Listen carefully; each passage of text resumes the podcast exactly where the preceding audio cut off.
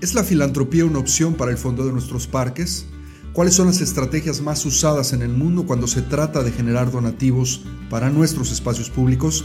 Este es el episodio 20 de Podcast Parques, el espacio donde compartimos la más completa y actualizada información, tips, consejos y las mejores prácticas en América Latina. Si estás buscando respuestas y las mejores soluciones sobre cómo podemos cambiar la realidad de nuestra comunidad a través de los parques urbanos y espacios públicos, este es el lugar correcto. Soy Luis Roman, te doy la bienvenida como cada semana y te agradezco muchísimo que nos escuches, nos ayudes a compartir este movimiento y nos sigas de manera regular. Cada vez que compartes en tus redes sociales estos contenidos, ayudas a otras personas a poder tener acceso a información relevante. Recuerda que Podcast Parques es un esfuerzo más de la Asociación Nacional de Parques y Recreación por promocionar la importancia y el valor de nuestros espacios públicos. El día de hoy vamos a hablar de un tema interesantísimo que es poco utilizado, pero que tiene muchísimo potencial para poder ayudar a la sostenibilidad de nuestros parques. Y este tema es la filantropía. Contar con un programa robusto que una esfuerzos comunitarios y que pueda comprometer a los ciudadanos con el mantenimiento, la operación y gestión de sus espacios es no solo un tema estratégico, sino es una gran oportunidad para todos. Hoy vamos a aprender cómo filantropizar nuestros parques. Aquí vamos.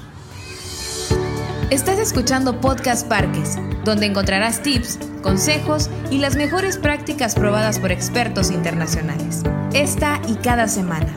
Ahora con ustedes, su anfitrión, Luis Roman. Sin tener que entrar en definiciones y etimologías, la filantropía relacionada a los espacios públicos tendría necesariamente que promover un proceso de relación, es decir, de filiación entre los ciudadanos y los espacios en donde estos viven y conviven. Empecemos por hacer una importante diferenciación, no solo semántica, sino contable y también relacionada a la mercadotecnia. La filantropía implica que una persona pueda donar dinero o recursos en especie a un tercero. Más tarde hablaré de el reconocimiento hacia esta acción. Por ahora, lo importante es decir que el donativo, que es la forma en la cual la filantropía sucede o se puede dar, es muy diferente al patrocinio. Estas son las diferencias o similitudes más importantes entre un donativo y un patrocinio. Primero, el donativo está relacionado a una acción desinteresada de parte de un donador, de la persona o de la empresa o de una organización del tercer sector. Esto no significa que no pueda o deba reconocérsele. Al rato hablaremos un poco sobre esto. Típicamente, como segundo punto, los donativos los otorgan personas físicas o fundaciones. Típicamente los patrocinios los entregan las empresas comerciales, pero puede haber excepciones. También hablaré de esto en un momento. Número tres, el donativo no implica ningún tipo de publicidad o promoción de una marca comercial. El patrocinio sí. Este último debe de ir acompañado preferentemente de un contrato. Y número cuatro, el donativo contablemente debería de entregarle al donador un recibo deducible de impuestos, el patrocinio no. Esto depende obviamente mucho de las leyes fiscales de tu país y la forma en la cual a las organizaciones del tercer sector, es decir, las organizaciones no gubernamentales, se les permite manejar sus finanzas. Pero ¿cómo conformar una estrategia para tu parque en términos de la procuración de fondos, en términos de la filantropía? Bueno, lo primero es que es importante reconocer a la filantropía como una actividad que debe siempre de estar acompañada por procesos de transparencia y rendición de cuentas, y donde los recursos se utilicen específicamente para lo que se le pide o solicita al donador. Esto es muy, muy importante. La filantropía es pues una actividad que si se quiere promover como una opción en el fondeo de nuestro parque o sistema de parques para su mantenimiento, operación y gestión, debe de dirigirse hacia públicos específicos y debe de ser conducida, esto también es muy muy relevante, por un especialista en procuración de fondos a partir de los siguientes conceptos. Uno, tiene que ser personal calificado de tiempo completo y preferentemente que tenga un plan de vida y carrera porque la filantropía está muy basada en el tema del cultivo de las relaciones. Número dos, tiene que haber una estrategia anual global donde se puedan incluir diferentes opciones de procuración de fondos. Más adelante te vamos a dar aquí eh, las siete ideas principales para poder hacer esto. Número tres, justificación continua a través de la comunicación de los resultados de las campañas, es decir, hay que explicar muy bien qué se está haciendo con los recursos. Número cuatro, Paciencia. Esto es un arte. el arte del cultivo del donador. Esto es un tema de largo plazo.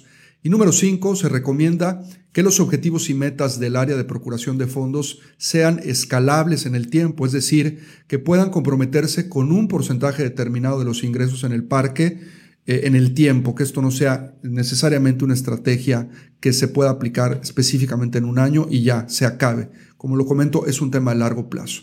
Bueno, esto puede representar un reto evidentemente para tu parque o sistema de parques, pero como lo dije al principio, es una tremenda oportunidad. Comprometer al parque y a su administración a emprender el desarrollo de un programa de filantropía puede traer entre muchos beneficios los siguientes. Número uno, te puede ayudar a ampliar la base anual de fondos para que el parque obviamente se ayude en la sostenibilidad que de esto se trata. Número dos, puedes crear y fomentar un sentido de pertenencia de la comunidad hacia el parque, porque ya hay un involucramiento que de alguna otra manera significa que el ciudadano ponga algo en la ecuación.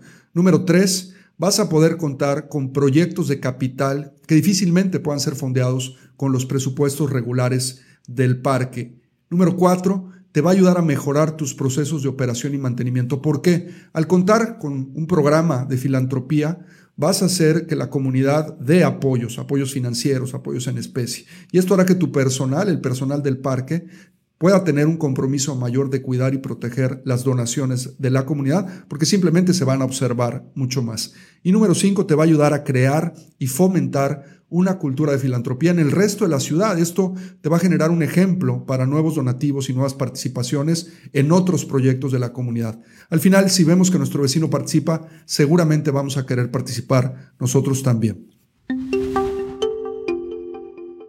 Vamos a pasar ahora a hablar de las siete grandes estrategias de procuración de fondos para el espacio público como prácticas o mejores prácticas en el mundo, pero antes quiero eh, hacer una reflexión desde la perspectiva personal y esto lo hago porque en muchas ocasiones algunos directores de parques o personas que trabajamos en parques me han comentado lo difícil que puede ser aplicar estas estrategias y la resistencia que puede haber desde la comunidad.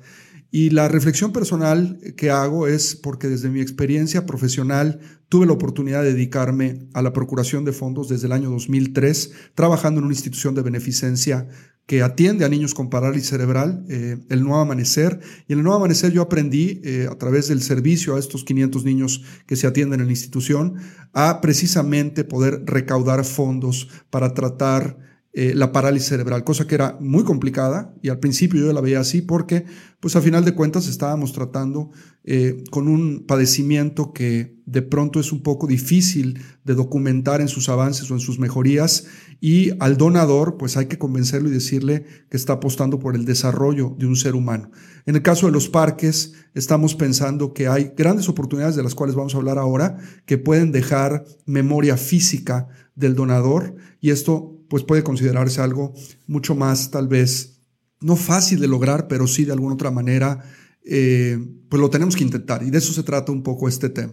Vamos a hablar entonces de las siete grandes estrategias para poder eh, filantropizar nuestros parques. La número uno, adopción de árboles. Dar en adopción a una familia de la comunidad o a una empresa un árbol determinado que ya existe en el parque o que pueda ser sembrado en las campañas de reforestación es una excelente idea y una campaña que, con la que puedes empezar tu proyecto de procuración de fondos. La estrategia se puede realizar una vez cada determinado número de años, eso tú lo tienes que decidir, tal vez pueden ser cinco cada diez años, y tienes que poner en adopción a determinado número de árboles. Yo sugiero un mínimo de 50 y la estrategia debe de ser obviamente representativa de la comunidad del parque y al mismo tiempo debe de cumplir con un criterio de pertenencia. De eso se trata. El monto total de la adopción por árbol puede llegar a ser hasta de 2.500 dólares. La verdad es que tú tienes que poner eh, la cantidad. Hace unos días eh, pude ver un video de mi amigo Alberto Ipas desde España que hablaba un poquito de las bancas y de los árboles de parques como el Central Park y de cuánto costaba eh, adoptar un árbol en Central Park, que son más de 10 mil dólares. Aquí en realidad tú puedes poner el tope. Lo interesante es que a lo mejor estos recursos los puedas prorratear en un plazo de hasta 5 años para poderle dar oportunidad a los donadores de hacerlo por partes. Esto sería algo también muy inteligente. Lo que debes de hacer es colocar una placa eh, en el árbol o junto al árbol, eh, obviamente el árbol que la familia está adoptando con el nombre del donador o de su familia, O también el nombre de algún ser querido como un homenaje póstumo. Esto es también muy común en muchos países. En caso de ser una empresa, pues le puedes colocar el nombre, pero preferentemente no colocar los logotipos. Se recomienda realizar un evento donde se reconozca a todos los donadores y se coloquen las placas. De la misma forma, el listado de los donadores debe de exponerse en la página web del parque. También recomendamos entregar, como en todas las estrategias en las que vamos a platicar, un donativo deducible de impuestos por la donación. La estrategia número dos, adopción de bancas. La adopción de bancas funciona de manera muy similar a la de los árboles. Puedes aplicar los puntos anteriores en tiempos, montos y oportunidades de pertenencia para las familias de tu comunidad. Y la idea también es grabar y colocar una placa con el nombre de donador o el de su familia en el respaldo de la banca donde sea siempre visible para todos los visitantes. Vamos a la estrategia número 3, adopción de adoquines o ladrillos. Y en el caso de los adoquines o ladrillos es muy similar al tema de las bancas y de los árboles, donde se tiene que colocar el nombre del donador, la familia o un homenaje póstumo en un ladrillo o en un adoquín que primordialmente se puede encontrar en un corredor emblemático del parque o en una sección, en un muro que está en una sección muy importante. Si la estrategia va a incluir a las empresas de la localidad, lo que sugerimos, al igual que en el punto de las bancas y los árboles, es que sean marcas corporativas y no logotipos. También puedes utilizar esta estrategia cuando inaugures alguna sección nueva del parque o remodeles alguna atracción y aquí es donde se pueden dar también las oportunidades para los proyectos nuevos de capital. Recomendamos que el número de adoquines o ladrillos sea representativo al proyecto que se va a construir y que el monto sea proporcional al tamaño del adoquín o ladrillo, es decir, el monto del donativo, eh, la cantidad de dinero que da una persona pueda ser eh, proporcional al tamaño del ladrillo o el adoquín o el número de ladrillos o adoquines que se le puedan dar. También te recomendamos hacer un evento de inauguración donde eh, invites a todos los donadores y también puedas listar a todos ellos en la página web del parque. También como en las estrategias anteriores, tiene que haber un recibo deducible de impuestos para esto. Estrategia número cuatro, una de las que más me gusta a mí, es la membresía. Tu parque puede poner a disposición de todos sus usuarios una membresía con beneficios puntuales. Los beneficios puntuales pueden ser descuentos en restaurantes y cafeterías del parque, en los estacionamientos, entradas a eventos especiales y en el uso de las concesiones. Y también le puedes entregar a todos los usuarios de la membresía un kit promocional del parque que tú puedes definir que pueda tener, pero le puedes eh, incluir un termo, una gorra o algún artículo promocional. La membresía es importante, tiene que ser anual y la dirección del parque tiene que pactar con las concesiones, negocios y atracciones antes mencionadas en esta estrategia. El argumento principal con los concesionarios es que el volumen de usuarios aumentará con los beneficios de la membresía. Esto además va a crear una lealtad hacia los negocios del parque que estén apoyando y una afinidad y sentido de pertenencia también hacia el mismo. Siendo esta una estrategia de procuración de fondos, es importante manejar el argumento del donativo y darle un reconocimiento a los que adquieren la membresía como miembros benefactores del parque. Te sugiero comparar el costo de la membresía con el número y tipo de descuento que vas a otorgar y que has pactado con tus concesionarios y los beneficios a final de cuentas económicos que esto le van a traer a todos. Al momento de ofertar las membresías, debes demostrar este análisis comparativo para que los usuarios del parque se animen a donar para adquirir la membresía. Bajo este supuesto, el único desembolso real que el parque estaría teniendo sería el costo de la operación del sistema de membresías y obviamente los artículos promocionales que se le van a entregar al donador. Es aquí también recomendable dar un recibo deducible de impuestos a quien lo pida y sobre todo, y muy, muy, muy, muy importante, poder hacer un cobro mensual diferido a la tarjeta de débito o crédito del donador para que éste pueda prorratear eh, su aportación en 12 meses preferentemente. Estrategia número 5, redondeo. Las campañas de redondeo se han hecho muy populares en los últimos años en países como México y son campañas de micro procuración de fondos y además son masivas y se dan a través de las cadenas de supermercados o retail. ¿Qué implica la estrategia? Que los cajeros de las tiendas de conveniencia puedan solicitarle a los clientes redondear su cuenta final para que los centavos eh, que les quedan como diferencia puedan donarse a una causa social. Si vas a emprender la idea de una campaña de redondeo para tu parque, debes de contactar a las áreas de mercadotecnia o relaciones públicas o fundaciones de las cadenas de retail, porque estas son típicamente quienes manejan estos asuntos. Y recuerda también que el redondeo es una estrategia que es muy socorrida por causas sociales, por lo que es importante llegar directamente con quien toma las decisiones y justificar muy bien la campaña para que pueda considerarse al parque como candidato. Muchas veces, hay que decirlo, la aceptación del redondeo por parte de la cadena de supermercados toma varios meses, pues ya están programadas las causas sociales a quienes se apoyarán con mucho tiempo de antelación. Es también indispensable otorgarle a la cadena de supermercados un recibo deducible de impuestos y un reconocimiento por su aportación. No importa si los recursos los están poniendo ellos o la gente, si eh, contablemente se tiene que hacer esto, creo que se justifica perfectamente. Estrategia número 6, donativos mayores. Esta estrategia debe de ser guiada exclusivamente por la dirección del parque y, en este caso, si hay el presidente o tesorero del patronato o del fideicomiso, si es que el parque está eh, apoyado por una organización del tercer sector.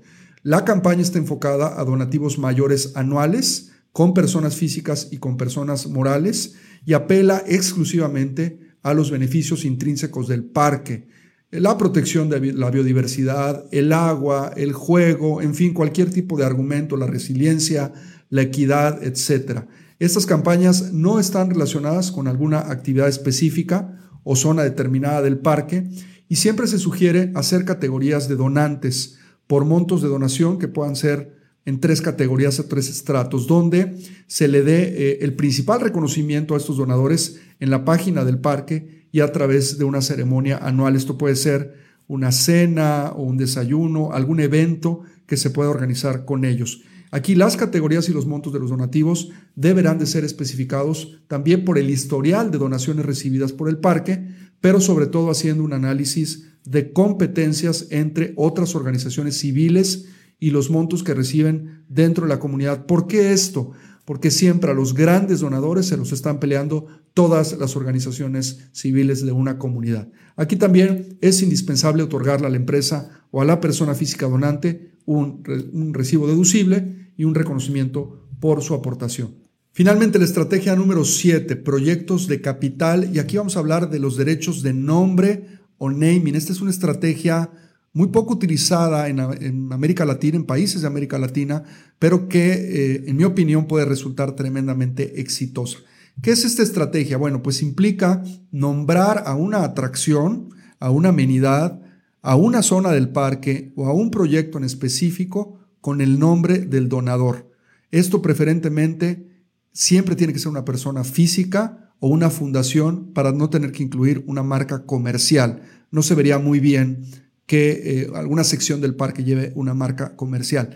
El naming debe de tener una fecha de caducidad, es decir, cierto número de años por los cuales la atracción o zona del parque o proyecto específico va a llevar el nombre del donador. Se recomienda que este periodo de tiempo sea de al menos 10 años. La justificación a esto es el mantenimiento o sustitución del equipamiento eh, o la atracción o proyecto. Si estamos hablando de un auditorio, pues probablemente el proyecto sea de muchos más años porque el monto va a ser de muchos más años si se le quiere poner el nombre de una persona eh, de la comunidad. Si estás hablando de un área infantil, probablemente pueda cambiar porque eh, el juego lo tengas que reemplazar en determinado número de años. Se puede pactar entonces con el donador una recontratación, lo voy a llamar así, del donativo al término del periodo por parte de él o de su familia. Eh, también aquí el monto de la donación debe de representar un porcentaje alto del costo de la misma. Eh, repito el tema de o el ejemplo del auditorio. Si un auditorio nos va a costar tal vez 200 mil dólares, pues bueno, el monto debe de ser muy representativo para que se justifique ante la comunidad que vaya a llevar el nombre de una persona. Recomendamos aquí, esto es bien importante, que haya un comité especial que debe de ser designado por, eh, en este caso, el fideicomiso, el patronato, si es que hay una figura del tercer sector apoyando eh, en esto, en el parque, para que este proceso, que no es un proceso en realidad de venta, sino es de asignación del nombre, pueda ser transparente y objetivo.